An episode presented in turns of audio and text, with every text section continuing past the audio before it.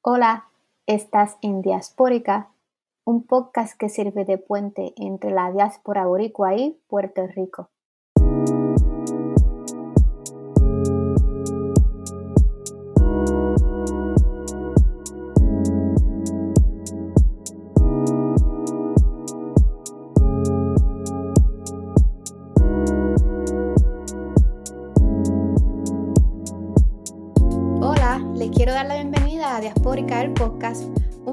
Tiene el fin de darle una voz política a la diáspora puertorriqueña. Para mantenerse conectados con Diaspórica, puede ir a la página web diasporica.caproni.fm. Síganos en los medios sociales, en Twitter, arroba pr, guion bajo o underscore diaspórica o búsquenos en Facebook. También estamos en Stitcher, Amazon Music, Pandora y Apple Podcast. En nuestro tercer episodio de la temporada vamos a discutir el tema del nuevo proyecto de ley de estatus de Puerto Rico, o el Puerto Rico Status Act. Y a partir de este proyecto vamos a discutir una propuesta o marco propuesto por Boricuas Unidos en la diáspora para trabajar eh, en todo proyecto legislativo que tenga que ver con la resolución del estatus de Puerto Rico. Para discutir este tema vamos a tener a Alberto Medina, quien ha estado en el pasado con Diaspórica. Bienvenido, Alberto. Saludos y gracias, Merari. Siempre un placer estar contigo y siempre un placer hablar sobre Puerto Rico. De nada, de nada. Alberto Medina es miembro de la Junta Directiva de Boricuas Unidos en la Diáspora y escritor de múltiples artículos abogando por la terminación de la colonia a través de la independencia de Puerto Rico. Graduado de la Universidad de Yale University, ha trabajado con periódicos puertorriqueños nacionales y en casas editoras multinacionales. Su más reciente artículo publicado en Latino Rebels se llama A 69 años luego del ataque al Congreso, el colonialismo se mantiene como el acto de conspiración más violenta. Pueden seguirlo en Twitter, arroba Alberto Medina. Así que para comenzar el tema del día de hoy, vamos a empezar por lo básico para aquellos y aquellas boricuas que no estén muy empapados con el tema del día de hoy. Alberto, ¿qué está ocurriendo ahora mismo en el Congreso respecto al proyecto de estatus de Puerto Rico? Pues mira, para resumir brevemente, yo creo que para entender lo que está eh, ocurriendo ahora, pues hay que entender un poco lo que ocurrió en los últimos dos años. Eh, luego del plebiscito del 2020, eh, como han hecho en, otras ocasiones, pues los estadistas presentaron un proyecto de admisión, un proyecto de estadidad en el Congreso, y se presentó por primera vez, me parece a mí, un proyecto distinto eh, que se llamó el proyecto de autodeterminación de Puerto Rico o el Puerto Rico Self-Determination Act, eh, que pues proveía para que se eh, para que se diera un, proceso totalmente distinto a esto de los plebiscitos, ¿verdad? Principalmente con una asamblea de estatus en que se, se consideraran todas las opciones legítimas, no, no, coloniales, ¿verdad? y esos dos proyectos durante el 2021-2022 estuvieron compitiendo, por así decirlo, hasta que surge este proyecto que algunos llamaron el proyecto de consenso, que es el, lo que se conoce como el Puerto Rico Status Act, que se presenta en el, 2000, en el 2022, el año pasado. Eh, el Puerto Rico Status Act eh, pues combina algunos de los elementos de los dos proyectos anteriores, eh, deja a un lado eh, desafortunadamente diría yo, y, estoy seguro que hablaremos más de eso, eh, deja a un lado la idea de la asamblea de estatus, eh, pero tampoco es un proyecto estadista completamente, ¿verdad? Sino que pues lo, que, lo que incluye el Puerto Rico Status Act es otro plebiscito más, esta vez vinculante en teoría, ¿Qué significa vinculante para el que no sepa qué es vinculante? Pues vinculante significa que obligaría al Congreso eh, a actuar, eh, a, acatar el resultado y pues si el resultado fuese que gana la estadidad, pues a, eh, aprobar y la, estadidad para Puerto Rico y concederla, o si ganara la independencia o la libre asociación, que, son las otras opciones que, considera el, proyecto como legítimas, pues iniciar procesos de transición hacia uno de esos estatus soberanos. ¿Y por qué eso es importante, Alberto? Eh, bueno, la parte de ser vinculante, eh, porque Puerto Rico ha tenido seis plebiscitos sobre estatus eh, y todos han sido ignorados por el Congreso, que no los ha considerado vinculantes ni a priori, queriendo decir que pues desde antes del proceso se sabía que el Congreso iba a acatar el resultado y por eso es que muchos hemos planteado que esos, esos votos que se han tenido, esos plebiscitos, aunque no es que carezcan totalmente de legitimidad, eh, mucha gente los ha visto como ejercicios académicos, ¿verdad? Porque si el Congreso no se compromete a actuar, pues que eh, es una encuesta de opinión hasta cierto punto, ¿verdad? Eh, así que el, Congreso nunca se ha comprometido a acatar el resultado de un plebiscito ni antes ni, ni le han hecho caso al resultado después, porque pues desde el, hace 10 años pues se ha rechazado el status quo, obviamente pues ha habido eh, plebiscitos con baja participación, con boicots, etcétera, pero se han dado los resultados que se han dado, mayormente a favor, entre comillas, ¿verdad? O con asterisco de la estadidad, y obviamente pues no somos, Puerto Rico no es Estado, así que Estados Unidos pues se ha negado a actuar basado en los resultados de esos plebiscitos. Así que, aunque ha habido mucho debate también, ¿verdad? Y estas son cuestiones legales, constitucionales, yo no soy ni abogado ni, mucho menos constitucionalista, ¿verdad? Sobre cuán vinculante realmente es este, proyecto o, era el Self-Determination Act, eh, si se aprueba ahora, pero el plebiscito pasa cuando hay un próximo Congreso, ¿verdad? El Congreso en Estados Unidos cambia cada dos años. En Estados Unidos, a diferencia de en Puerto Rico, están los midterm elections, ¿verdad? Los representantes solo tienen términos de dos años. Eh, y ha habido muchas preguntas sobre pues si un Congreso puede obligar al próximo Congreso a hacer algo, así que estas son cuestiones complicadas, pero en teoría por lo menos, pues el, Puerto Rico Status Act vincularía, ¿verdad? Obligaría al Congreso a, actuar basado en los resultados de un, plebiscito en Puerto Rico por primera vez. Lo otro nuevo hasta cierto punto en el, en el Puerto Rico Status Act es que se elimina, o sea, no se considera el, el ELA, el, el status quo en Puerto Rico, ¿verdad? Eh, lo cual es una cosa muy positiva. Eh, y se, se, añade y se define esta opción de libre asociación, que es una, un estatus soberano, es un estatus que tiene Estados Unidos con eh, pequeñas islas en el Pacífico, Palau, Micronesia, etcétera, las Islas Marshall. Y si se definen, si se definen bien o mal, pues también podríamos hablar pero se definen un poco las opciones y se definen unos, unos transiciones, ¿verdad?, hacia la estabilidad, hacia la libre asociación y hacia la independencia. Así que surge este proyecto el año pasado, eh, 2022, eh, como una mezcla hasta cierto punto de los dos anteriores. Hay mucho debate, etcétera, etcétera. Finalmente se aprueba literalmente en el último día de la sesión del, Congreso anterior, en, en diciembre del 2022. Eh, ya habiendo pasado las elecciones de medio término en Estados Unidos, eh, en las que pues los republicanos eh, retomaron el control de la Cámara, pero el, Congreso no, empieza su nueva sesión hasta enero. Así que en los últimos días de su sesión con los demócratas todavía controlando la Cámara en diciembre, aprueban el Puerto Rico Status Act. no pasa al Senado, en parte porque no había tiempo, pero mayormente porque el Senado pues ya había descartado eh, realmente considerar el proyecto.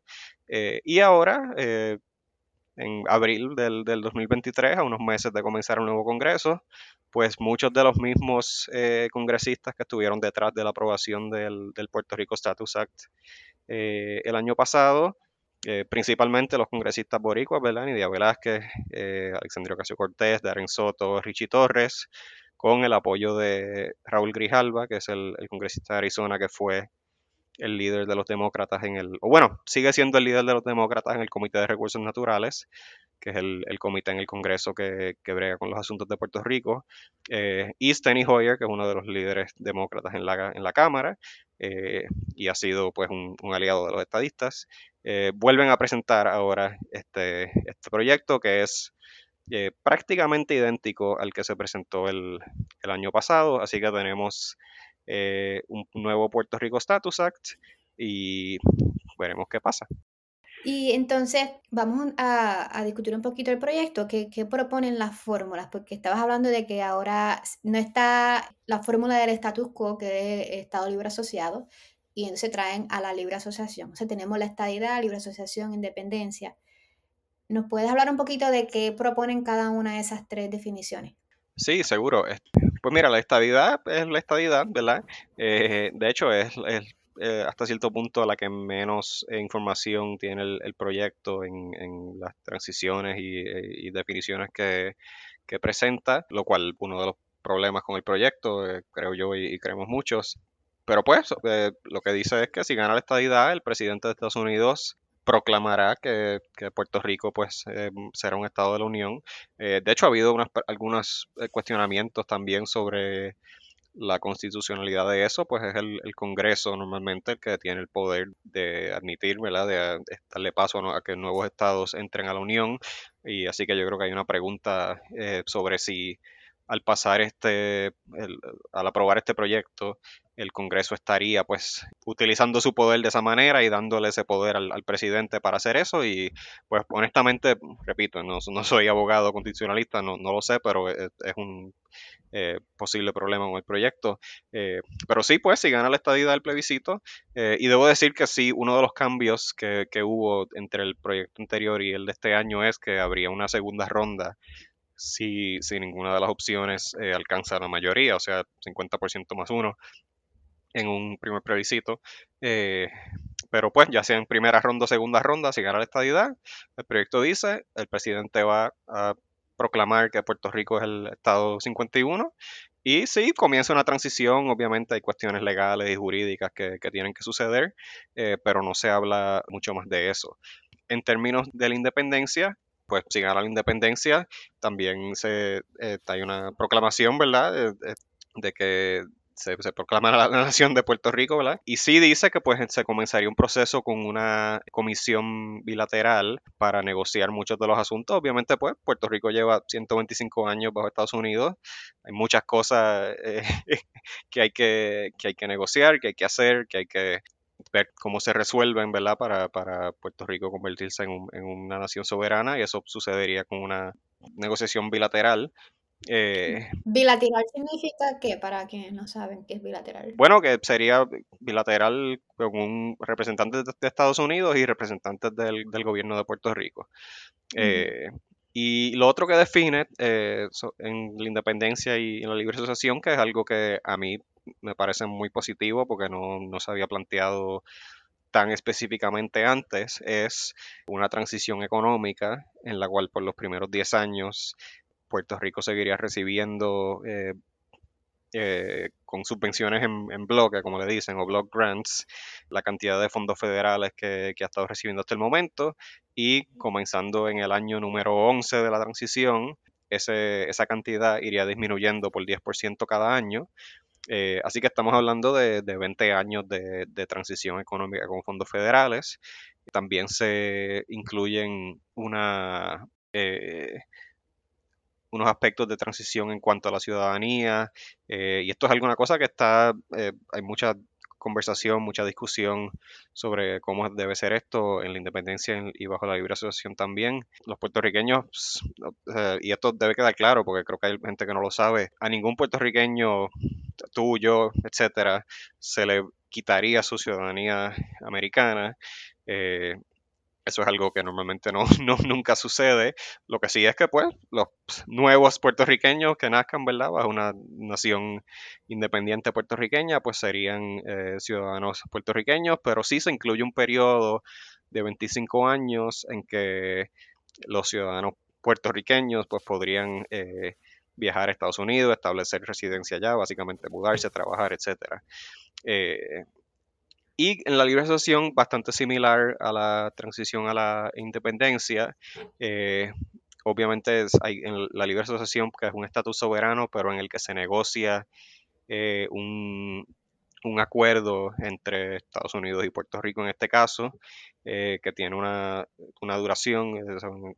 Y, y pues el comité de negociación, ese comité bilateral, estaría negociando ese acuerdo eh, en, inglés le dicen un compact de Free Association entre Puerto Rico y Estados Unidos, que entonces tendría que ser ratificado también por, los votantes puertorriqueños y aprobado por el, por el gobierno de Estados Unidos.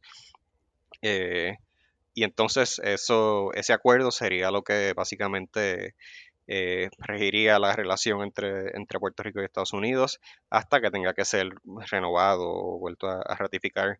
Eh, y sí hay unas pequeñas diferencias en cuanto a lo de la ciudadanía, por ejemplo, pero lo de la transición económica es, igual, 20 años con los mismos fondos federales. Se anticipa que con la libre asociación pues seguiría habiendo un, ayuda o, apoyo adicional porque algunos programas federales quizás pues le podrían seguir eh, aplicando a Puerto Rico, pero todo esto estaría sujeto a esa negociación entre, entre Puerto Rico y Estados Unidos. Así que, bueno, eso es un poco en, a grandes rasgos, ¿verdad? De, proyectos detallados con, con muchas cositas, pero eso es básicamente lo que proponen para las tres fórmulas. ¿Y crees que este proyecto tiene posibilidades de pasar el Congreso? Como está en este momento. Como está el proyecto y como está el Congreso ahora mismo en términos de quienes componen el Congreso ahora mismo. Pues para mí y, para muchos, eh, esta es hasta cierto punto la parte más fácil de, la pregunta más fácil de contestar y, el problema más grande que tiene el proyecto, independientemente de los eh, aspectos positivos y negativos que tenga, es que bueno, no, la, estaba buscando una manera, más, una manera más fina de decirlo, pero yo creo que no tiene absolutamente ninguna posibilidad de ser aprobado.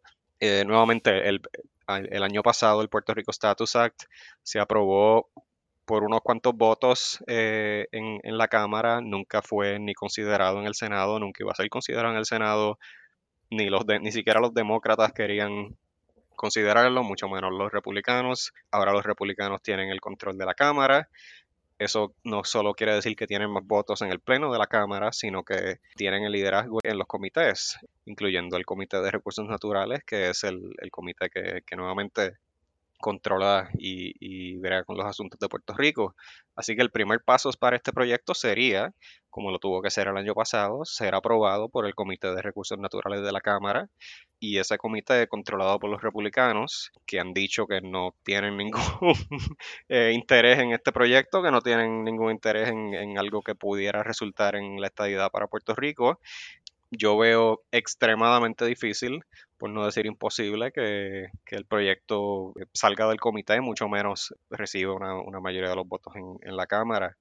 Y esa es uno de, las, de los problemas más grandes con el proyecto. Eh, yo creo que se puede argumentar y mucha gente pues ha, ha peleado de lado y lado, ¿verdad? De si esto pues es algo que tiene aspectos más positivos que negativos o más negativos que positivos, si vale la pena eh, apoyarlo eh, aunque no sea perfecto, pero fuera de todo eso, pues está esta realidad política de que los republicanos, sobre todo, pero no solamente los republicanos, también hay muchos demócratas que no, ven esto con, buenos ojos, y yo creo que pues es algo que muy difícilmente sale del comité, aún si sale del comité, muy difícilmente pasa en la Cámara, y aún si sucediera ese milagro, pues falta el Senado en el cual no solo tiene que ser traído a la mesa, ¿verdad? Traído para una votación en el Senado, sino que tendría que recibir pues los 60 votos que se requieren para derrotar el, llamado filibuster, que es lo que detiene prácticamente toda legislación en, en Estados Unidos. Me hace pensar en que, de que realmente es el Congreso el que está autorizado para tomar la decisión finalmente de qué es lo que va a pasar con Puerto Rico en términos del estatus, pero son ellos los que no quieren resolver el asunto del estatus. O sea, son ellos los que han puesto la ficha al tranque. Entonces, es como que, como si los puertorriqueños estuviésemos con las manos atadas, porque es este, este dominio colonial sobre Puerto Rico que no permite que el asunto se resuelva y que podamos finalmente decidir qué es lo que queremos hacer con, con nuestro destino. Y yo creo que es bien importante entender eso porque se ha, en Estados Unidos se ha dicho por mucho tiempo que aquí el problema es que los puertorriqueños no se deciden, que hay mucha división, que no hay consenso. Y, ciertamente eso es parte de la ecuación, ¿verdad? Eh, los puertorriqueños estamos divididos sobre lo que queremos eh, para el futuro político de, de, Puerto Rico. Así que eso, eso es parte de... Pero un republicano que controle un comité que no le dé la gana de darle paso a un proyecto, tiene mucho más poder y mucho más eh, peso en este asunto que los cientos de miles de, puertorriqueños que puedan votar por X o Y opción en, un plebiscito. Eh, esa es la realidad del, coloniaje, como tú dices, y de estar bajo los, poderes plenarios del, del, Congreso. Y yo creo que es importante entender cuán profundo es el rechazo sobre todo de los republicanos, pero digo sobre todo porque creo que de, algunos demócratas también, y eh, hemos visto como demócratas como Joe Manchin, que es el líder de los demócratas en el, en el Comité de Recursos Naturales en el Senado, en el que también se tendría que ver este proyecto versión Senado, ¿verdad? Que han dicho que no les interesa para nada. la estadidad o el, o el tema de Puerto Rico en, en general. Pero para los republicanos, la estadidad para Puerto Rico, ellos creen, ¿verdad? Si esto es cierto o no, pues es un tema que también se discute también, pero ellos creen que significaría dos senadores demócratas más y cinco o seis, este, no recuerdo cuántos son, creo que cinco eh, congresistas, ¿verdad? Representantes eh, demócratas más. Y después puertorriqueños, imagínate, no se puede. Claro, eh, lo, primero es la parte política de, de ¿sabes? de que la balanza se, se incline al lado, al lado, demócrata, pero darle poder a, gente prieta y que hable español y que son latinos, eso para ellos es, es una cuestión inaceptable. Así que ese es el, ese es el contexto, ¿verdad? Que, no, que yo diría yo que no está ni entre líneas en, todo esto. son las líneas. No, y que yo creo que, no sé, si las personas que no han vivido en Estados Unidos tienen una conciencia real de cuán fuerte es el racismo en Estados Unidos. O sea, yo, yo lo he vivido, lo he experimentado y me he quedado en shock cuando me pasa a mí porque yo lo he estudiado en los libros en Puerto Rico, experimenté cierto racismo en Puerto Rico también, pero no fue hasta que yo llegué a Estados Unidos que yo dije, esto está fuerte, esto está bien fuerte. Sí, entiendo que el racismo es una realidad y, y realmente es un obstáculo real para que Puerto Rico se convierta en Estado o que se resuelva el, asunto del estatus en Puerto Rico, sea el estatus o la opción que sea, porque digo, por un lado yo sé que a los republicanos le convendría que Puerto Rico sea independiente, pero el hecho de que ellos no han hecho, no han movido un dedo hacia esa dirección tampoco, o sea, no han, no, han resuelto el asunto del estatus, es que no les interesa y, les conviene mantenernos en esta posición política, le conviene a Estados Unidos. Eh, ahora mismo. Y eso lo podemos discutir en términos de la ley 2022 y los incentivos económicos a las compañías de Estados Unidos, etc. Y la otra cosa que estaba pensando es entonces cómo es que el Partido Nuevo Progresista no se atreve a meterle mano al tema del racismo en Estados Unidos, no lo hablan, porque ellos saben que no les conviene, o sea, ellos ¿Cómo es que tú quieres ser parte de un país tan racista y unirte a ellos? Y no discutir las implicaciones que tendría que Puerto Rico sea un Estados Unidos en la situación actual en la que se encuentra Estados Unidos, que está tan dividido por cuestiones raciales. Sí, yo creo que eso ha sido un problema fundamental del, movimiento estadista por décadas y hasta cierto punto creo yo, es un problema que, no se puede resolver, o sea, es una, es una cuestión eh, que es una contradicción natural cualquiera que quiera terminar con el estatus colonial de Puerto Rico tiene que confrontar fuertemente a Estados Unidos con, la gran injusticia que siguen perpetuando, ¿verdad? Y que es una injusticia no solo política y social y económica, pero racial, de tener a tres millones y pico eh, de people of color, como, como nos gusta decir aquí, eh, bajo un régimen colonial. Eh, ahora, como tú haces eso, y a la misma vez dices que te quieres unir al país que está haciendo y que ha sido tan, tan injusto y, que ha eh, perpetuado algo tan, tan inmoral. Y, yo creo que esa es una de las de muchas razones por las cuales el, el estadismo no ha, no ha avanzado y, le pasan la mano un poco a, los estadounidenses en este asunto y no, están dispuestos a, confrontar esas realidades, a, alzar la voz, a, hablar, hablarle duro, ¿verdad? hablarle fuerte a Estados Unidos, al, gobierno. No, le, hablan, bajito, le hablan bajito. Claro, porque hasta cierto punto les están rogando, ¿verdad? O sea, la, la, estabilidad no es un, por más que ellos quieran decir que lo es, la estabilidad no es un derecho, la estabilidad es una concesión, ¿verdad? Algo que, el, que Estados Unidos eh, decides si quiere o no quiere darnos, ¿verdad? Si quiere o no quiere hacernos ese favor, entre comillas. Por lo menos así ellos lo ven, ¿verdad? Eh, y pues, al que tú necesitas que te haga un favor, tú lo tratas bien. Tú no le hablas mm. feo. y, yo creo que esa es la, encerrona eh, política, moral, hasta cierto punto, en la que se sigue encontrando el, el, movimiento estadista, principalmente el, PNP, pero otros también, y vemos los resultados, ¿verdad? Ellos se lo ponen bien fácil a los estadounidenses para ignorar este tema, porque en vez de decir, que es lo que muchos de nosotros queremos, ¿verdad? Tratar de obligarlos hasta cierto punto a decir, bueno, resuelvan con esto ya y si no nos dan la estadidad, pues denos la independencia, porque el coloniaje, tú sabes, se tiene que acabar. Por muchas razones, ellos no están dispuestos a hacer eso y como yo le, comentaba en esto, eh, a alguien estos días, si tú le demuestras a Estados Unidos que tú estás dispuesto a esperar indefinidamente, a ver, décadas y décadas más por la estadidad, pues indefinidamente es exactamente lo que te van a hacer esperar. Ajá, exacto. Y moviéndonos un poco hacia lo del asunto del proyecto, eh, Boricuas Unidos en la diáspora hizo unas declaraciones, un comunicado de prensa. Boricuas Unidos dijo que el proyecto de ley repite los mismos errores del proyecto de estatus desde 2022. ¿Podrías hablar a las personas que nos escuchan cuáles son esos errores? Sí, mira, yo creo que son varias cosas, algunas de ellas sobre el contenido y algunas de ellas sobre el, proceso, y pues el proceso influye en el, en el contenido. Yo creo que lo principal, sobre todo para quienes creemos que eh, debe haber un, proceso como una asamblea de estatus o algún mecanismo similar, ¿verdad? Que, que, sea liderado por puertorriqueños, pero con la participación de estadounidenses. ¿Para qué? Cuando tú hablas de la asamblea de estatus, algunas personas dirán, ¿pero para qué? ¿Qué, qué importancia tiene eso? ¿Qué tú, qué tú dirías? Bueno, precisamente para que todo esto que yo he descrito de lo que va a pasar bajo la independencia, de lo que va a pasar bajo la libre asociación, bajo la estadidad, como está escrito en este proyecto, es producto básicamente de negociaciones y conversaciones que tuvieron en unas oficinas y en unos pasillos en Washington, D.C., Steny Hoyer y, Nidia Velázquez y otros quizás, y Jennifer González, con algún insumo mínimo de, eh, de puertorriqueños, pero que no es un, realmente un proceso democrático, inclusivo, cuando estamos hablando del futuro de una nación, que nosotros vayamos a votar sobre alternativas, ¿verdad?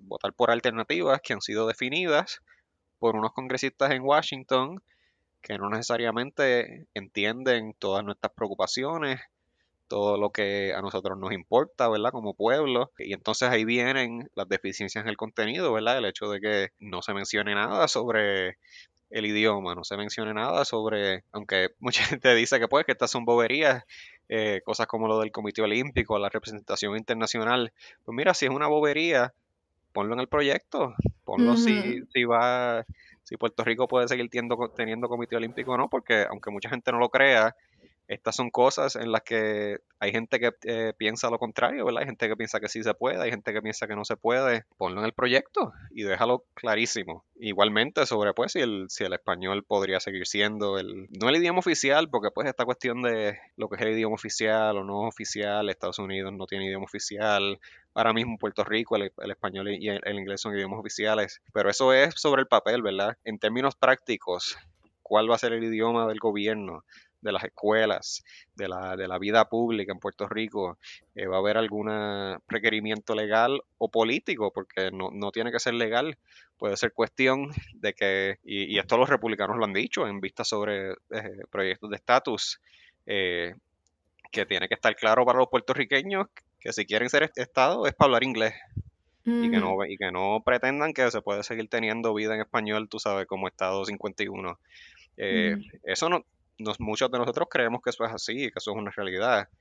Pero pues, eso no está en el proyecto. Pero los estadistas no hablan de eso. Y yo pienso que tal vez por eso es que se oponen tanto a que se incluya la Asamblea Constitucional de Estatus, porque creo que es ahí donde se van a dilucidar esos detalles y van a salir a la realidad de qué es lo que realmente se, se va, va a deparar para los puertorriqueños la estadidad. Claro, claro, y son conversaciones incómodas porque yo estoy seguro que, al, que por, cuestión de ser, ¿verdad? Inclusivos, ¿verdad? Hay algunos políticos en Estados Unidos que dirían que sí, que se puede, que Puerto Rico puede seguir hablando español, pero eso tendría los votos en, la Cámara, en el Senado. Eh, y esas son las cosas que, pues, eh, o sea, por eso la insistencia en la Asamblea de Estatus o un proceso similar, ¿verdad? Porque no, no, hay que, no tiene que ser, por lo menos desde mi perspectiva, eh, yo sé que hay gente que pues piensa que tiene que ser la asamblea y que esa es la única manera de, hacerlo. Pero para mí lo esencial es que haya, y, lo gracioso es que hasta cierto punto está aquí en, el, en este proyecto, estas comisiones bilaterales, ¿verdad? De, transición, en el caso de la independencia y la, y la libre asociación, se dan después, o sea, después de que se haya votado por una de esas opciones se tiene que dar antes, porque es la única manera de, los puertorriqueños realmente estar, eh, digo, nadie puede predecir todo el futuro, ¿verdad? Pero la única manera de uno saber exactamente por lo que está votando eh, y de que eh, lo que se plantee que va a suceder no sea lo que se le ocurre a tres o cuatro congresistas. A tres o cuatro gatos. Exacto. Eh, no, no, ¿sabes? estamos hablando del futuro de una nación, ¿verdad? Para los que creemos que Puerto Rico es una nación. Y eso merece un proceso eh, abarcador, inclusivo, democrático, Y, eso pues es, lo que no está en, este proyecto y, no ha estado en ninguno de estos procesos de plebiscitos que o carecen de definiciones totalmente o en este caso pues tienen unas definiciones de 6-7 páginas eh, que se le ocurrió a, alguien en Washington, D.C., que no es algo que viene de, los puertorriqueños. Así que, pues, ciertamente para, eh, para en la diáspora, para, para mí personalmente también, esa es una de los de las grandes fallas del proyecto. Y ciertamente otra de ellas es pues la cuestión de, la viabilidad política. Para mí eh, fue y sigue siendo bien frustrante escuchar a congresistas decir que esta legislación es un paso histórico, que esto es el primer paso hacia la descolonización de Puerto Rico, etcétera, etcétera. Cuando, como hablamos hace unos minutos, posiblemente es algo que no, que no va a salir del, del comité, ¿verdad? No va a salir de primera base. Exacto. Eh, en, el, Congreso pasado llegó a, llegó a segunda base eh, y cuidado, y, en este caso, pues quizás ni no, sale del, comité, eh, no, no sale de, de primera base.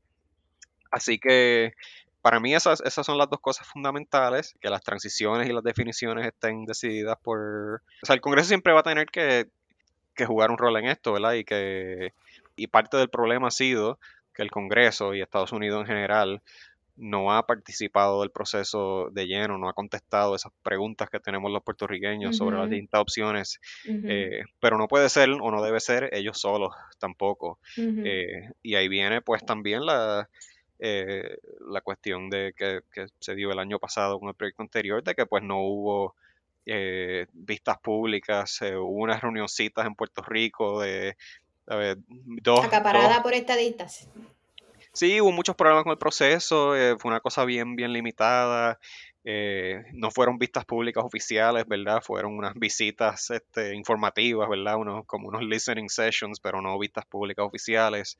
Eh, hubo vistas públicas sobre los proyectos anteriores que, que mencioné, ¿verdad? Que, que, fueron como las antesalas a este, pero sobre el Puerto Rico Status Act como tal nunca hubo vistas públicas porque se, se aprobó todo a, a, última hora.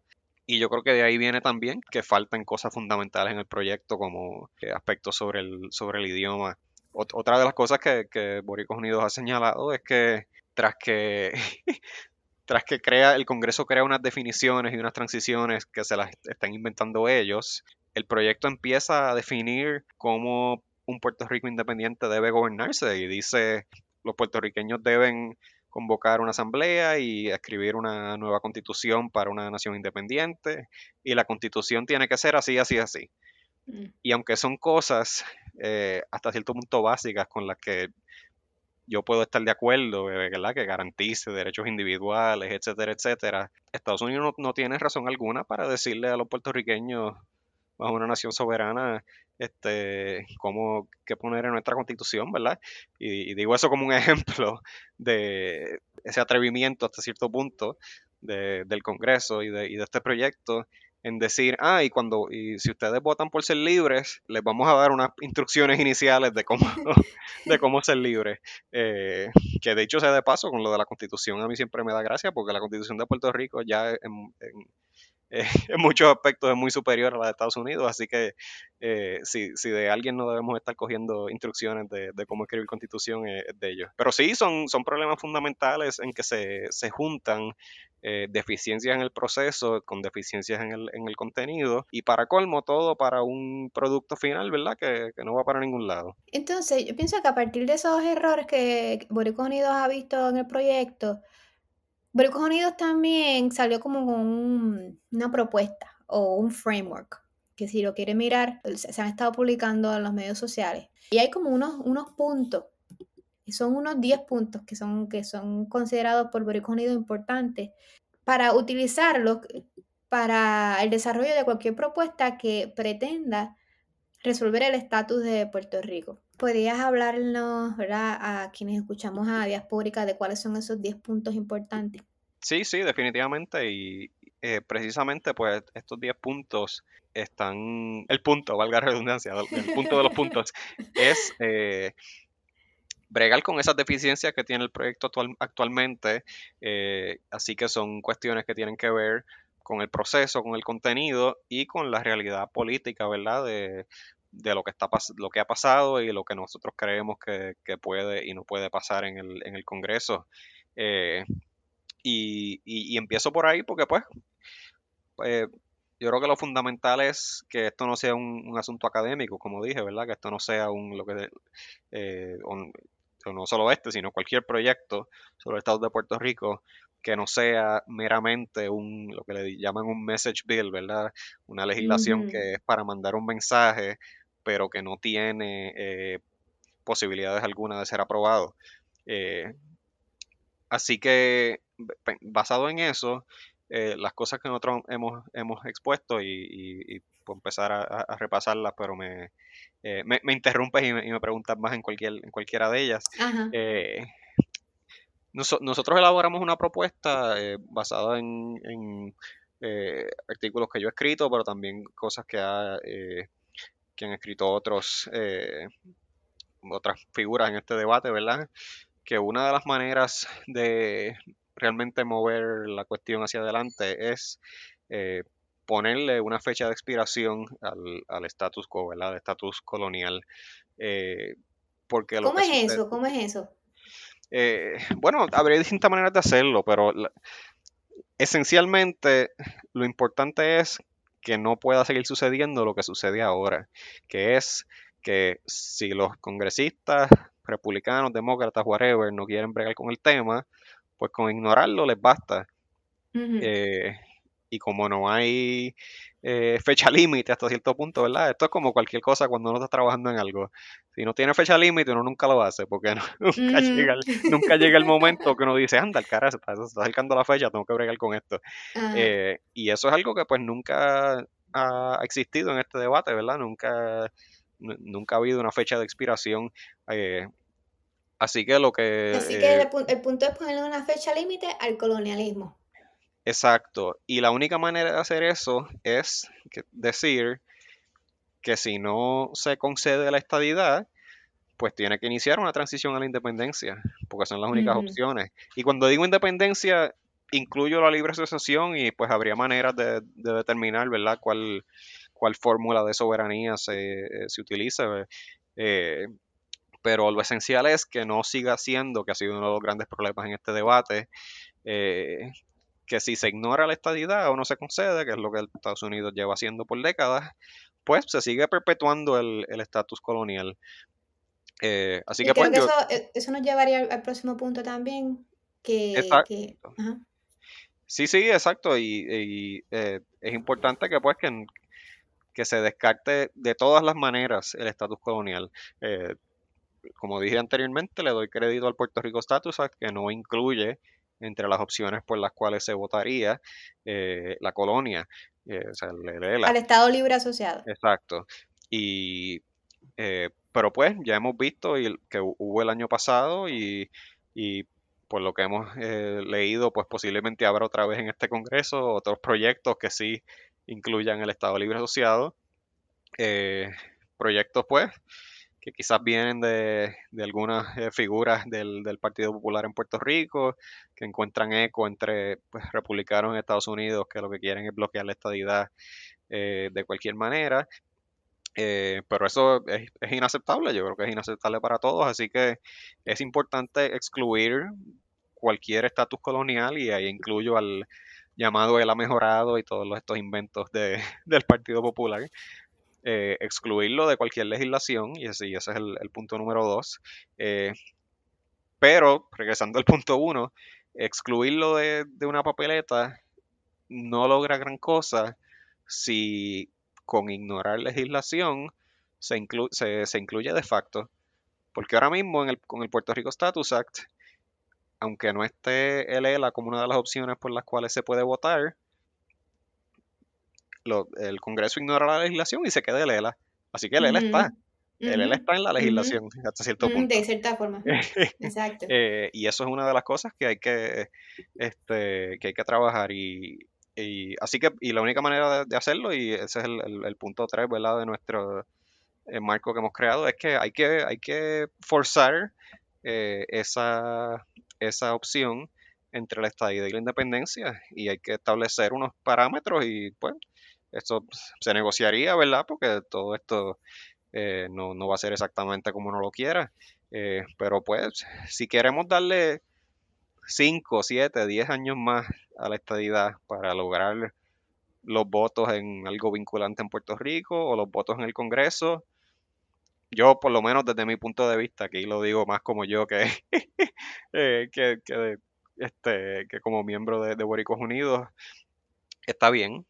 Yo acepto que pues ahora mismo la estadidad tiene más apoyo en Puerto Rico que la independencia, pues vamos a darle break a conseguir los votos en el Congreso, pero hasta cierto punto porque hemos esperado ya 125 años. Yo le doy unos añitos más, pero si, pero si en unos añitos más no consigue los votos, eh, no podemos llegar a 150, 175 años como colonia. Eh, así que eh, una parte esencial del marco es que cualquier legislación debe incluir lenguaje que diga si la estadidad no se alcanza, de aquí a X años, ¿verdad? 2030, digamos, eh, tiene que iniciar una transición hacia la, hacia la independencia. Ajá. Y, hasta cierto punto ahí, viene también el, cuarto punto de nuestro eh, marco, y eso es algo que, también se habló un poco en el último Congreso. Eh, yo creo que Estados Unidos ya de manera implícita ha establecido un, eh, un, requisito de supermayoría para la estadidad. Porque pues, con todos sus defectos eh, y con toda su, su baja participación, la estadidad sacó más del 50% en el 2020, en el, en el último plebiscito. Y Estados Unidos, como en todas las otras ocasiones, ha ignorado eso. Eh, y cuando uno escucha las declaraciones de muchos congresistas, siguen diciendo, bueno, pero es que no hay consenso por la estadidad, ¿sabes? ha ganado por muy poco, eh, un margen muy pequeño, etcétera. Así que hasta cierto punto ya nos están diciendo 52% no es suficiente, ¿verdad? 53% no es suficiente. Pues, ¿qué sería suficiente? ¿60%? ¿66%? ¿75%? Yo creo que, digo, yo personalmente creo que a lo mejor ni con 90% nos la dan. Pero, pero que nos digan cuál sería ese número, ¿verdad? Que nos digan qué, qué eh, nivel de apoyo a la estadidad representaría algo que realmente los obligaría a ellos a, actuar. Y, y, yo creo que pues con ese requisito explícito eh, tendríamos una, una, visión mucho más realista de lo que se puede o, lo que se puede o de lo que ellos están o no están dispuestos a, hacer. y, creo que eh, a mí me parece que ese punto es importante porque por lo, lo, que ha pasado, lo mismo que tú dices, lo que ha pasado en los pasados, eh, valga redundancia, pasados plebiscitos, donde los estadistas quieren ir a Estados Unidos a decir los puertorriqueños queremos la estadidad porque ganamos por un 52%, 53%. Cuando para algunos este, congresistas ellos miran eso y se quedan espantados porque dicen, wow, nosotros pensamos, basado en lo que ustedes nos dicen, que 95%, 100% casi de los puertorriqueños querían la estadidad. Entonces ahí se, realmente se dan cuenta de la división, y la, o sea, que no, no hay un consenso realmente en Puerto Rico en términos de, la, de que todo el mundo quiera la estadidad. Y mira, yo creo que los, eh, el Congreso de Estados Unidos eh, hace bien hasta cierto punto eh, en, considerar que, se necesitarían más votos para la estadidad, ¿verdad? Porque si, si ellos le conceden la estadidad a Puerto Rico con un 48% diciendo que están en contra de eso, pues mira, estamos hablando de la mitad del país. Eh, y, sabemos que probablemente es mucho más porque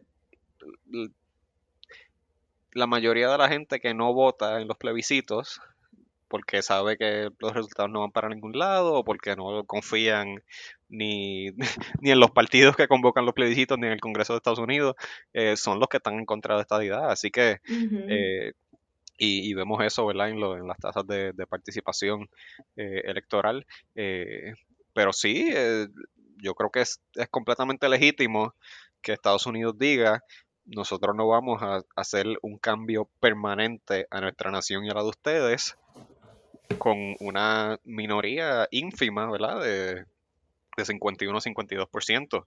Y sobre todo cuando no sabemos cómo va a ser eso en el próximo plebiscito, ¿verdad? Eh, obviamente, pues, yo creo que no, es secreto que hay una gran diferencia entre las posturas de, los más jóvenes en Puerto Rico y de los más viejitos en cuanto al estatus y, yo creo que eh, incluso con eh, habiendo pasado solamente cuatro años y si, se hiciera otro plebiscito el, año que viene o incluso pues esta legislación que prevé plebiscitos para 2025, me parece, eh, es, muy, yo diría que es muy posible que la estabilidad bajara otra vez y estuviera por debajo del, 50%. Eh, así que sí, yo creo que exigir que el Congreso sea este, eh, honesto, ¿verdad? Si esté más claro en términos de que ellos no van a considerar la estabilidad a menos de que haya una supermayoría, eh, pues nos ayudaría a pensar si eso realmente va a suceder y si creemos que no va a suceder, pues qué, otras opciones debemos, debemos considerar. Entonces, otro de los puntos que, que, están en, la propuesta de Boricos Unidos tiene que ver con, las, con, con proveer un proceso de, de negociación bilateral. Sí, sí, precisamente. Eh, eh, eh, o sea, estos primeros puntos que estamos que hemos estado hablando, pues yo creo que son un poco más sobre la, realidad política, ¿verdad? De, eh, algunos de los, los impedimentos, los escollos políticos que enfrenta la estadidad y el, el debate sobre el estatus en general. Pero, eh, como dije, pues uno de los grandes problemas con el Puerto Rico Status Act es que, las definiciones, que las transiciones vienen de, Estados Unidos, eh, que la negociación sucede después en vez de antes. Así que eh, para nosotros en, en Boricos Unidos, yo creo que para muchos en este debate es fundamental que, que ese proceso se dé antes que haya participación democrática inclusiva de los puertorriqueños desde el principio del proceso, que seamos nosotros los que estemos eh, guiando la, creación de esas definiciones y, liderando esas conversaciones y esos debates que, tenemos que tener con el gobierno de Estados Unidos. Eh, cuando, dices que seamos nosotros los que lideremos o tengamos estas discusiones sobre el estatus de Puerto Rico, ¿te refieres a los puertorriqueños en general o a los puertorriqueños que están ahora mismo en el Congreso presentando este proyecto, porque podrían decir, ah, bueno, pero Richie Torres, Jennifer González, Nidia Velázquez, ellos sí son puertorriqueños. Bueno, y eso es eh, parte de, pero yo creo que es una parte muy, muy pequeña, porque después de todo, excepto por Jennifer González, que pues eh, si alguien cree que eh, una, legisladora que ha apoyado a, Donald Trump y que y, otras cosas que pues, por lo menos a, mi entender pues no son positivas para el pueblo puertorriqueño los representa pues eh, allá ellos. Pero el resto de ellos aunque sean puertorriqueños de ascendencia puertorriqueña son legisladores estadounidenses de Estados Unidos eh, elegidos por los ciudadanos eh, y, residentes de Estados Unidos y que al final del día pues eh, le, responden a ellos, ¿verdad? Así que yo creo que hay una gran diferencia entre eh, que sea el pueblo puertorriqueño eligiendo a legisladores que, que verdaderamente los representan a que haya unos legisladores que nos pueden caer bien o mal, ¿verdad? Pero que son eh, representan y son eh, figuras del gobierno estadounidense, ¿verdad? No del, no del gobierno ni del pueblo puertorriqueño. Así que yo creo que hay una diferencia fundamental. y pues Jennifer González, love her or hate her, pues es una persona. Y, y repito, if you love her, pues bueno, ya sea otra conversación. pero, pero sí, sí, yo creo que por eso es fundamental que haya y, pues nosotros hemos dicho, eh, nosotros apoyamos la, Asamblea de Estatus, ¿verdad? Apoyamos el, Self-Determination Act porque tenía ese elemento que nos parece muy, muy positivo. Eh, pero si quieren ponerle otro nombre, si quieren organizarlo de otra manera, yo por lo menos, ¿verdad? Alberto Medina, no, no eh, a nombre mío, eh, yo creo que lo esencial es que haya ese espacio, que haya esa, ese proceso, ¿verdad?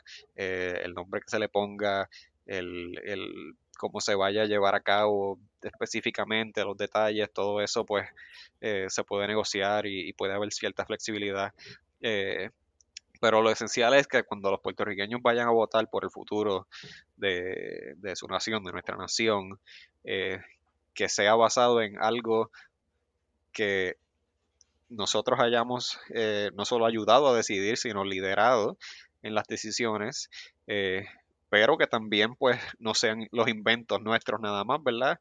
Porque nosotros podemos, o sea, el, gran problema que ha habido con este debate, o uno de ellos, es que los puertorriqueños eh, nos podemos inventar lo que querramos, tú sabes, nos podemos inventar independencia con 100 años de transición, nos podemos inventar libre asociación con eh, un acuerdo que nos va a dar, ¿sabes? 30 veces la cantidad de fondo federal que recibimos ahora. Los estadistas se pueden inventar eh, estadidad eh, con español y con Comité Olímpico y con Miss Universe y todas las cosas que ellos eh, les encanta decir, ¿verdad? La llamada estadía jíbara.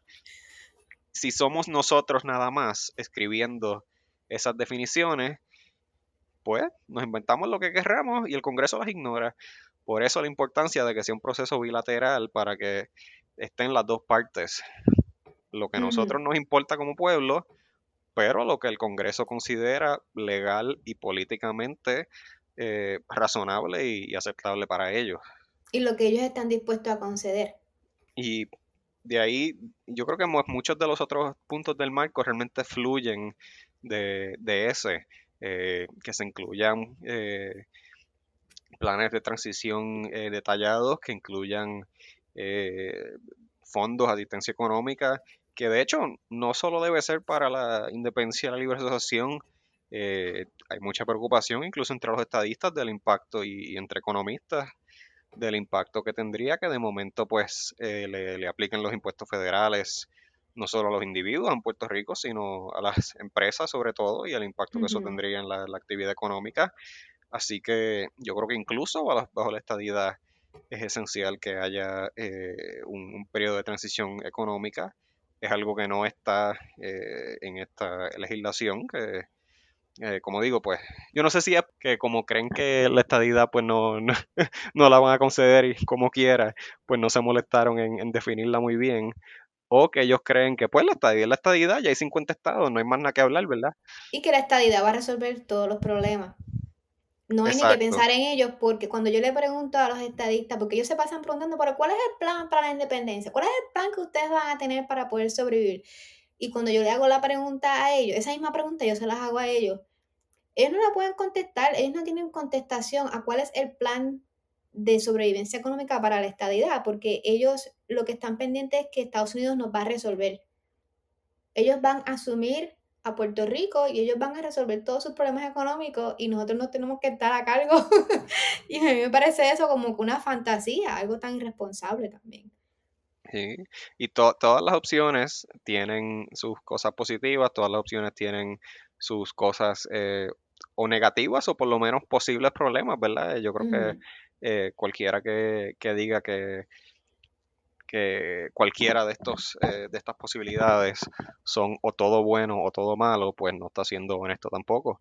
Eh, pero precisamente por eso eh, vamos a sentarnos a hablar y a negociar también de cuál sería el, plan y cuál sería la transición a la estadidad, que también sería un golpe económico, además de, y ahí aquí viene pues otro de los puntos principales, pues un golpe político y, y cultural y yo creo que esto es algo que incluso pues el año pasado eh, la congresista boricua Alexandria Ocasio Cortés y, otros eh, reclamamos dónde está el, lenguaje en estos proyectos sobre el idioma, sobre la preservación de, nuestra, de nuestro idioma, de nuestra cultura, eh, etcétera, etcétera.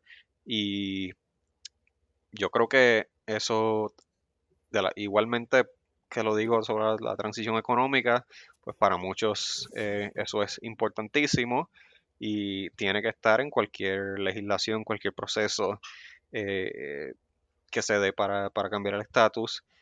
Yo creo que es una de esas cosas que eh, estaría en la, en la primera página, ¿verdad? De lo que se hablaría en una asamblea de estatus o, una, un, proceso de negociación, porque es, lo que los puertorriqueños eh, discutimos y, peleamos por esto todos los días, ¿verdad?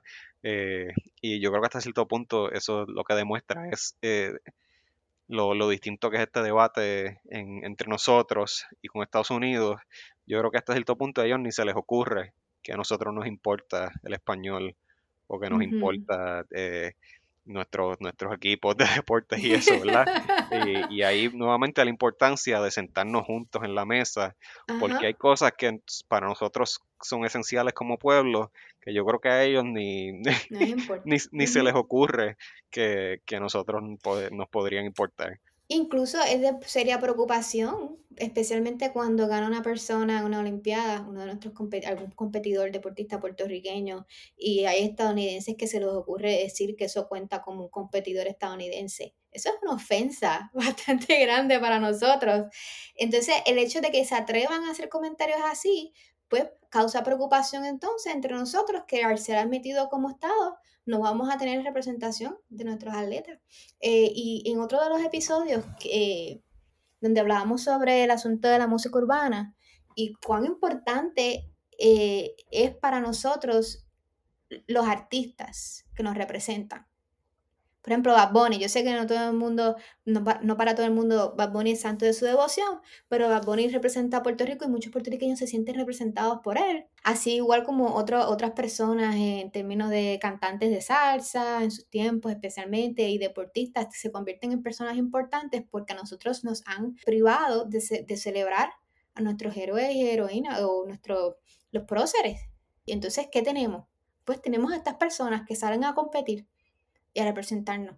Entonces eso es importante, aunque parezca trivial. Sí, yo creo que no es trivial eh, para nada. Como digo, quizás para los estadounidenses es trivial porque pues ellos no... Eh, ellos no, han tenido este problema, excepto cuando eran las 13 colonias. Exacto, y hasta cierto punto es eso, es un problema del... y hay, que aceptar eso también, los puertorriqueños, pues el coloniaje eh, nos ha dado un, complejo de inferioridad, ¿verdad? Y nos, nos eh, arrimamos tanto, o nos aferramos tanto a, tanto esas figuras que, que hacen por nosotros culturalmente, deportivamente, lo que no, no hemos podido hacer políticamente, ¿verdad? Tener esa, ese espacio en, eh, en el mundo. Eh, sin, sin, esas cadenas coloniales y, eso es lo, lo, la cosa tan bonita que hacen las artes, la, música, el deporte. Eh, pero sí, todo, todas estas cosas y, pues la gente dice, y, realmente a ti te importa, ¿sabes? tener el comité olímpico, eso no, eso no me le da de comer a mis hijos, eso no, este, ante los programas de los fondos federales, eso no tiene ninguna importancia. Eh, y yo creo que eso tiene dos respuestas. Eh, la primera es que nadie debería tener que escoger entre la sustentabilidad, ¿verdad? Y el progreso económico y su identidad nacional y, cultural. Eh, y, de hecho yo creo que los puertorriqueños no tenemos que escoger tampoco porque creo que podemos como, como nación independiente pues tener ambas. Pero el hecho de que, hay gente, que haya gente que se tenga que plantear eso.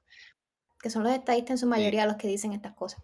Claro, claro, pero esa es una pregunta que, que solamente plantea el coloniaje, ¿verdad? Eh, solamente el coloniaje te obliga a, tener que escoger eh, o, creen, ¿verdad? Porque repito, yo no creo que esa sea una, eh, una elección que verdaderamente haya que hacer, pero solamente el coloniaje te, plantea eso de, bueno, tú quieres poder progresar o, quieres ser quien tú eres, ¿verdad? Como, como nación. Y y yo creo que pues todas estas cuestiones del Comité Olímpico y eso, eh, lo que lo que está detrás de ellos es esa preocupación de qué va a significar ser puertorriqueño si, ¿sabes? si Puerto Rico se convierte en el Estado 51. Eh, ¿sabes? Seguimos siendo una, una nación, seguimos teniendo esa identidad que nos, que nos une, que nos, eh, y esas figuras que nos exaltan, o todo eso queda en un eh, segundo, tercer, cuarto plano ante el, gran leviatán político y cultural de, los Estados Unidos. Y eh, yo, por lo menos, pues creo que, aunque obviamente algunas de esas cosas son profundas y hasta filosóficas y no las va a resolver ningún comité bilateral de negociación, eh, yo creo que sí hay, hay puntos que se pueden discutir que nos darían una mejor idea de si Estados Unidos está dispuesto a ser un país que le interese, que quiera, que pueda respetar nuestra nacionalidad, eh, ayudarnos a preservarla, o si la asimilación, ¿verdad? Va a ser la orden del día y que no sea solamente que eh, que Javier Báez y Carlos Correa pues jueguen para el equipo de Estados Unidos y que, Javier Coulson hubiese corrido para por los Estados Unidos, sino que eso va a ser eh, algo que todos los puertorriqueños nos pase y que sintamos en nuestra vida diaria, ¿verdad? Que, eh, igualmente que ellos tendrían Estados Unidos en vez de Puerto Rico en el pecho, en sus uniformes, pues que, que eso nos pase a nosotros también, que, Estados Unidos vaya reemplazando a Puerto Rico en nuestro, en nuestro pecho, en nuestro corazón. Eh, pero bueno, ya eso es una, eh. una preocupación hasta, poética, ¿verdad? Dentro de este, dentro de esta cuestión de legislación que es más, técnica. Bueno, vamos a, vamos a cerrar por, el episodio de hoy. Eh, si quieren continuar mirando los siguientes puntos, pueden ir a la página de Boricuas Unidos en la diáspora, que es buddpr.org botpr, como decimos en inglés, .org. Y ahí pueden mirar, eh, creo que hay un enlace para que la gente pueda mirar el comunicado de prensa sobre la posición de Boricos Unidos, más los 10 puntos de, esta propuesta. Sí, sí, pueden ir a la página web. Eh, hay una parte que, dice Materials and Resources. Ahí están los eh, el, marco que hemos publicado y que estamos compartiendo con eh, con congresistas, eh, porque, y, quizás puedo cerrar con esto, el, último punto, eh, que realmente es uno que es menos específico, ¿verdad?, sobre que la legislación tiene que tener X o Y, pero que es más abarcador, es que este debate necesita mucho más honestidad, principalmente de, de los estadounidenses, ¿verdad?, y de los congresistas, y mencioné anteriormente que a mí, yo creo que a muchos nos molesta que que se finja hasta cierto punto que aquí está pasando algo que no está pasando. Y muchos de estos legisladores que presentaron el Puerto Rico Status se separaron el año pasado y se separaron otra vez eh, este mes cuando lo, cuando lo volvieron a presentar a decir que estaban haciendo algo histórico y que esto era eh, el primer paso sobre que para que Puerto Rico dejara de ser una colonia y que Estados Unidos dejara de ser un imperio porque eso era inaceptable. Magnífico, yo estoy de acuerdo. Eh, pero repito, ahí yo apostaría grandes cantidades de dinero a que, a que este proyecto no va para ningún lado. Entonces, eh, no, no me digan que me están resolviendo un problema si no me lo están resolviendo. Y si no lo vamos a resolver con este proyecto, pues empecemos a pensar en, en que realmente sí tiene posibilidades políticas, ¿verdad? Que es viable en Estados Unidos, que responde a nuestras preocupaciones como pueblo que es un proceso inclusivo, democrático, eh, justo, eh, y, hablemos de eso, y, eso es parte del trabajo que estamos haciendo en, en, en en Boricuas Unidos en la Diáspora, para, para llevar ese mensaje eh, en, en, Washington, D.C. y a todos, ¿verdad? Porque aunque los congresistas son los que votaran por legislación, pues creemos que esto es un debate que le corresponde a todos los puertorriqueños, tanto en Puerto Rico como en la diáspora, y también a todos los estadounidenses que eh, muchas veces con su silencio, ¿verdad?, sobre la situación colonial de Puerto Rico, son, son cómplices de ella y que yo creo que necesitamos que pues eh, se activen en este tema y, nos ayuden. Eh, no, no tomen la no tomen la, la, batuta, ¿verdad? Que eso le corresponde a los puertorriqueños, pero eh, que nos ayuden a, resolver el, problema colonial de Puerto Rico, eh, siendo honestos con, nosotros, con, ellos mismos sobre eh, lo que realmente pues eso no es posible ahora mismo en, Estados Unidos con, este tema. Bueno, pues gracias Alberto por estar con Diasporica el podcast y por compartir todos tus conocimientos y tus pensamientos, reflexiones sobre el tema del estatus de Puerto Rico y esperamos verte pronto otra vez por aquí. Gracias a ti y siempre a, tus órdenes y de tu público y estoy seguro que se, se repetirá. Que estés bien. Gracias por haber escuchado este episodio. Si les gustó y les pareció interesante, compartan y los esperamos en nuestro próximo episodio de Diaspórica, un podcast que sirve de puente entre la diáspora boricua y Puerto Rico.